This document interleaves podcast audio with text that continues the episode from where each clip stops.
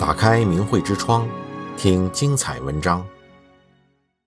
多次经历大难不死，我为何如此幸运？我从小接受的是无神论的教育，但太多的事实让我不得不相信神的存在。今天我给大家讲述一下我的真实经历，多次大难不死，都是因为神的护佑。一九七六年唐山大地震的那晚。在睡觉前，我指着屋内不到一米的空隙，开玩笑说：“要有地震，我这儿最安全。”没想到凌晨三点多钟，真的发生了大地震。我纵身一跃到空隙中，瞬间房屋倒塌，我毫发无损。事情是这样的：一九七六年，那时我还很年轻。七月二十七日，我所在的生产队有十几人在南部出工。他们租住的是当地的民房，生产队长派我去给他们送粮食。晚上，我和两人同住一屋。房主搭炕时，将换下来的大坯就落在炕沿的对面，与炕沿相隔不到一米。睡觉前，我指着中间不到一米的空隙，开玩笑说：“要有地震，我这儿最安全。”次日凌晨三点多钟，真的发生了大地震。我纵身一跃，钻到空隙中，瞬间房倒屋塌，坍塌下来的房梁正好搭在炕沿和大坯上，我毫发未损。与我同事的两个人被坍塌物压住，我费力扒开他们身上压的坍塌物，救出他们两人。我们又去挖隔壁倒塌的房屋里的人，结果六人死了三个，邻村房屋全部倒塌，全村只有几人幸存。那场面真是惨不忍睹啊！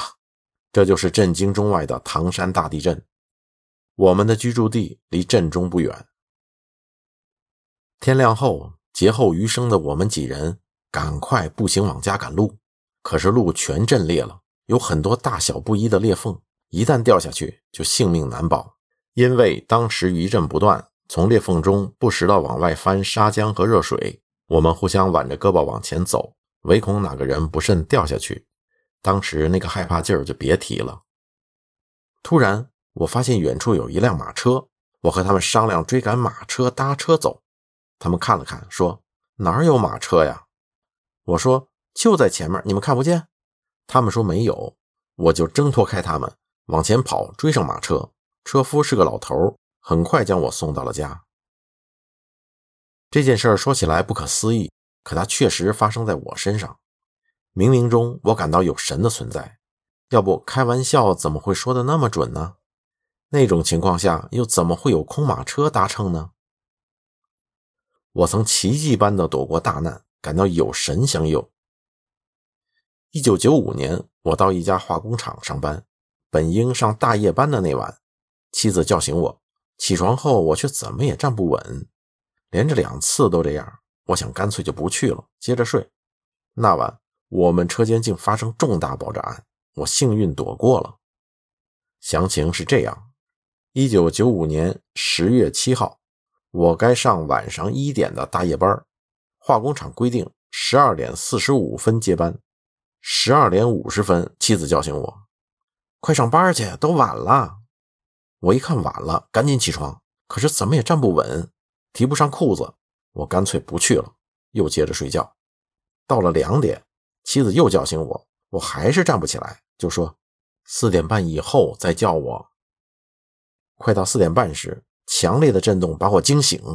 开始我还以为是地震呢，稳定下来，断定不是，就又接着睡。我们工厂附近生活区的人们也以为是地震，慌忙跑出楼外。随后，消防车、救护车的警报声不断。场内乱成一片，原来是我们车间发生重大爆炸案。我的老岳父和小舅子听说是我们车间发生爆炸，赶快分头找我。岳父到医院，从伤亡的人堆中没找到我。小舅子跑到我家，急促敲门：“姐，我姐夫呢？你姐夫睡觉呢？他不上大夜班吗？今天他怎么也站不起来，就没去。”小舅子告诉我。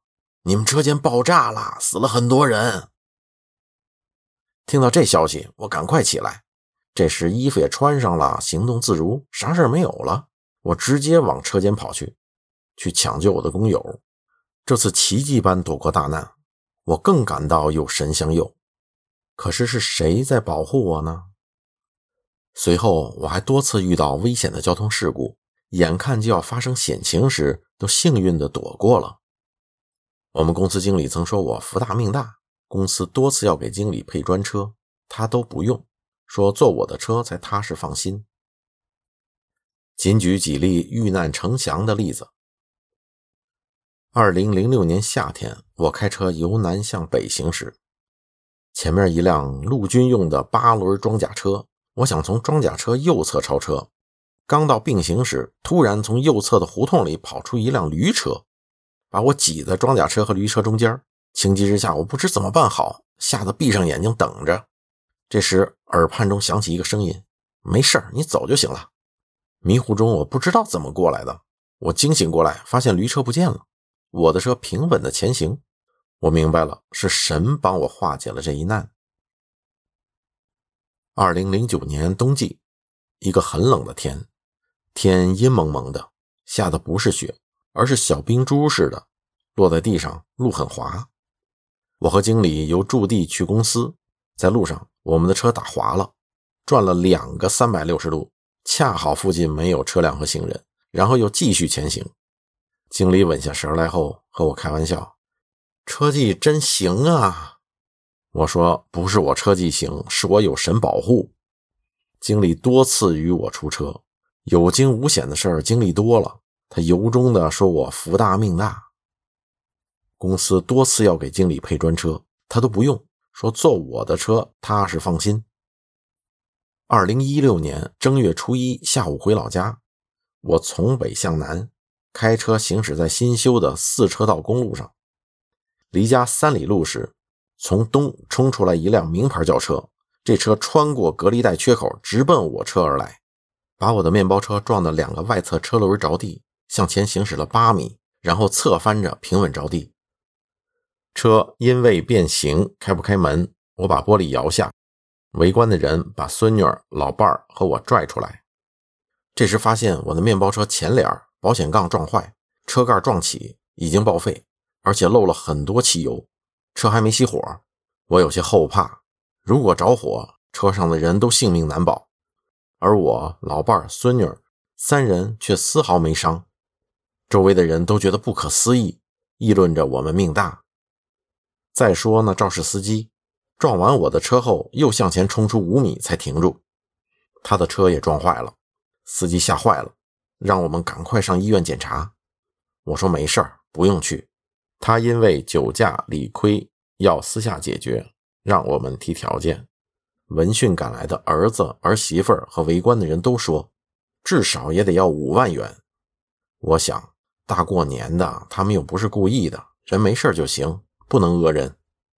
他们找来的中间调解人看我很善良，就压低了价钱，主动说给两万元。我只收了一万九千元，而且我把面包车给了他们。签字时，中间调解人说：“你就是要五万，我们也给。我们真是遇到好人了，这是不幸中的万幸。”是谁保护着我呢？我在二零零零年就找到了答案。二零零零年。是中共打击法轮功最严重的时期，不时传来谁谁被抓的消息。我的两位女同事是法轮功学员，一开始我并没有修炼，看到他们经常抱着转法轮看，我还笑他们痴迷。可是我感受到他们的善良和与众不同。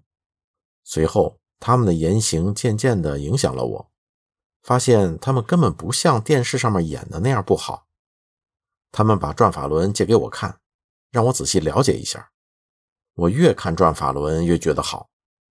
李洪志大师把做人的道理、目的和完整的修炼之理讲解得太清楚了。我知道了，原来法轮功也叫法轮大法，是真正的佛法修炼。也明白了我为何能逃过大难，是大法师父早就看管着我，让我不失去人身，到时好接上大法的缘分。走入修炼后，我以大法的要求真善忍为做人准则，凡事为他人着想，性格变得更加开朗豁达，周围的人都愿与我交往。大法师父一直在保护着弟子，多次帮我化解了危难。订阅明慧之窗，为心灵充实光明与智慧。